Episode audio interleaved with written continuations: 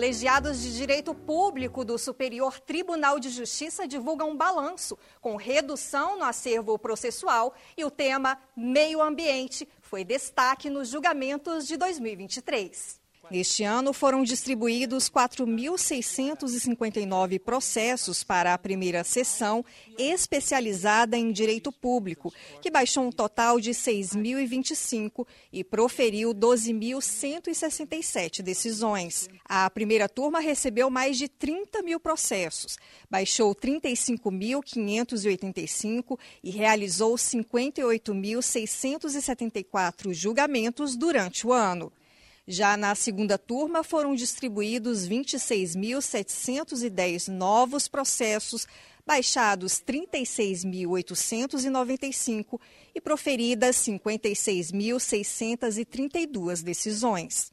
Entre os destaques relacionados à questão ambiental, houve um julgamento da primeira sessão que analisou o tema 1204 dos recursos repetitivos e definiu que as obrigações ambientais podem ser exigidas do proprietário ou possuidor atual de qualquer dos anteriores ou de ambos, ficando isento de responsabilidade o alienante cujo direito real tenha cessado antes da causação do dano, desde que para ele não tenha concorrido direto ou indiretamente. O atual titular que se mantém inerte em face de degradação ambiental, ainda que pré-existente, comete ato ilícito pois a preservação das áreas de preservação permanente e da reserva legal constituem, aspas, imposições genéricas decorrentes diretamente da lei. Também foi definida aqui na primeira sessão a tese de que a validade das multas administrativas por infração ambiental independe da prévia aplicação da penalidade de advertência. A relatora do tema, 1159, a ministra Regina Helena Costa, considerou que a aplicação direta da multa nos casos mais graves incentiva o cumprimento voluntário das leis e dos regulamentos ambientais, porque a punição financeira é mais eficaz para desencorajar a prática de novas agressões ao meio ambiente.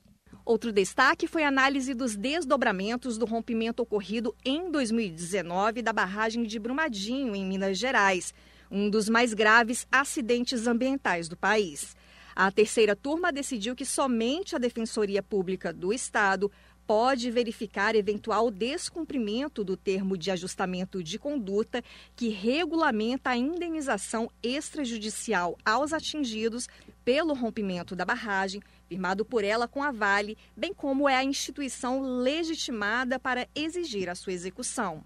Para a presidente da Comissão Especial de Mudanças Climáticas e Desastres Ambientais da OAB Nacional, Marina Gadelha, cinco anos após o acidente, as vítimas e familiares do desastre necessitam de celeridade para receber as indenizações devidas. O importante é que elas sejam atendidas, que as indenizações cheguem é, o mais rapidamente possível e que os valores atendam às expectativas, às necessidades e, as, e a ansiedade dessas pessoas. Já a segunda turma decidiu pela validade do processo administrativo que levou à aplicação de multa ambiental pelo IBAMA, após a intimação do infrator por edital para a apresentação de alegações finais. De acordo com o Ministério do Meio Ambiente e Mudança do Clima, o procedimento de notificação por edital foi adotado em 183 mil processos administrativos, que correspondem a 84% das autuações por infrações ao meio ambiente,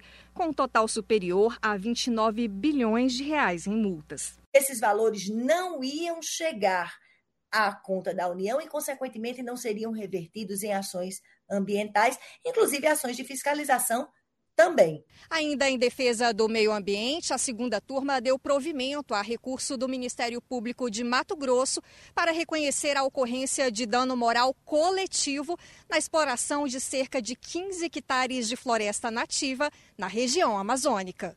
O colegiado aplicou a jurisprudência segundo a qual a lesão ao meio ambiente gera dano moral que dispensa demonstração de prejuízos. Você pode conferir esses destaques e várias outras decisões de todos os órgãos julgadores do Superior Tribunal de Justiça no site stj.jus.br. Do Superior Tribunal de Justiça, Aline Campelo.